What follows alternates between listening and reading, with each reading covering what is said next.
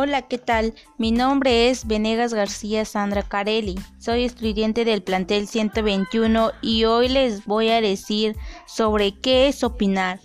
La pregunta número uno es, ¿qué es opinar?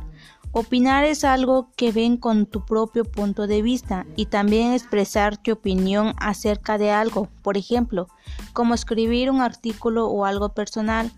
2. ¿Crees que al opinar sobre algo sea necesario que fundamentes de dónde obtuviste dicha información? Sí. ¿Por qué? Porque es más rápido entender mejor. 3. Al momento de que tú u otra persona opine o manifiesta lo que piensa, ¿crees que destruye o construye con su punto de vista? Sí. ¿Por qué? Porque es la confianza de comunicarse de una misma manera. 4.